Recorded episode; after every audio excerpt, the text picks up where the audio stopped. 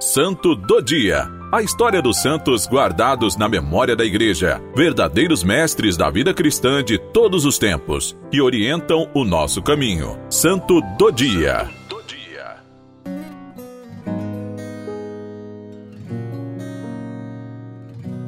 Hoje, 24 de novembro, celebramos Santo André Duglac e companheiros mártires.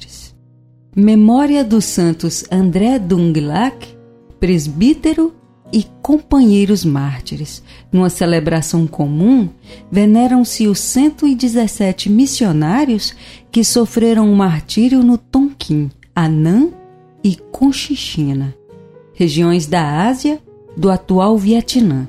Entre eles, há oito bispos, muitos presbíteros e um ingente número de fiéis de ambos os sexos e de todas as condições e idades.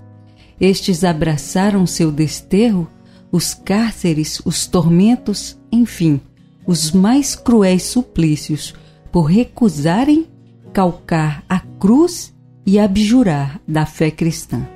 O cristianismo chegou ao Vietnã no início do século XVI, por obra do padre Alexandre Rhodes, jesuíta francês, considerado apóstolo da jovem igreja asiática. Ainda dividida em três regiões: Tonkin, Anami e Conchichina.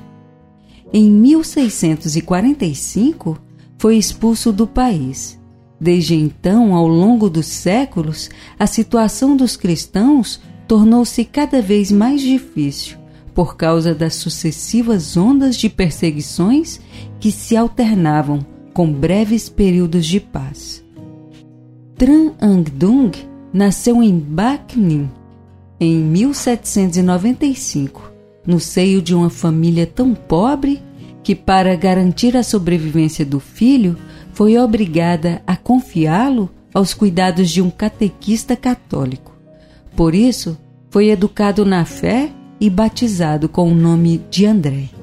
Este futuro mártir foi ordenado sacerdote.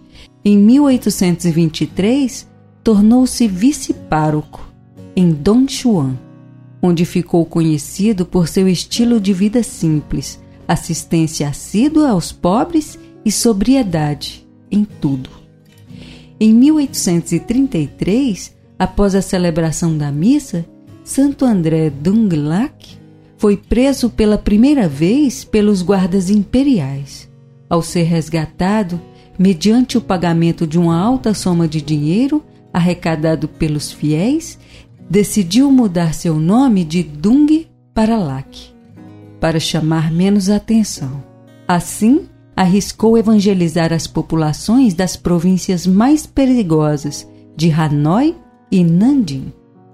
No final de 1839, André foi preso pela terceira vez, junto com seu irmão Pedro. Assim, começou a entender que era chamado para o martírio. O Senhor queria que ele banhasse com seu próprio sangue aquela terra atormentada. Por isso pediu ao bispo para não pagar por sua libertação. Durante a sua transferência para a prisão de Hanoi, muitos fiéis se reuniram e choravam. Mas ele encorajava a todos, recomendando que continuasse a viver segundo os ensinamentos da Igreja. Na nova prisão, os dois irmãos sacerdotes foram obrigados a retratar-se e a pisar na cruz como resposta, ajoelharam-se e a beijaram. Logo para eles, a sentença não poderia ser outra que a pena de morte. Ambos foram justiçados com a decapitação, em 21 de dezembro, na periferia da cidade. De 1645 a 1886, os editais contra os cristãos no Vietnã foram 53, causando a morte de 113 mil fiéis. Diante da firmeza da sua fé, a monarquia vietnamita determinou a sua dispersão e confisco dos bens. O primeiro grupo de 64 mártires foi beatificado por Leão XIII em 1900. Depois, Pio X beatificou outros três grupos, entre os quais alguns dominicanos, dois em 1906 e o outro em 1909. Por fim, Pio XII beatificou o quinto grupo em 1951. Com um decreto datado de 1986, a Igreja reuniu todos esses grupos distintos em um único, composto de 117 mártires, entre sacerdotes, religiosos e leigos, que foram canonizados por São João Paulo II em 1990. O líder deste grande grupo foi Santo André Dunglac, que provavelmente era o mais conhecido. Entre os 117 mártires, 96 eram de nacionalidade vietnamita, 11 espanhóis da Ordem dos Pregadores e 10 franceses da Sociedade de Missões Estrangeiras de Paris. Essa data demonstra a grande força da união comunitária em favor da fé. O exemplo dos primeiros mártires estimulou os conseguintes a fazerem o mesmo, entregando suas vidas em oferta de oblação, em testemunho de fidelidade a Jesus até a morte. Isso marca o trabalho catequético e a experiência religiosa desse grupo, que não se preocupou com aquilo que passa, mas preferiu abraçar as coisas que não passam. Nota-se então até que ponto pode chegar uma comunidade de fé reunida em torno do amor a Jesus. Ela é capaz do martírio.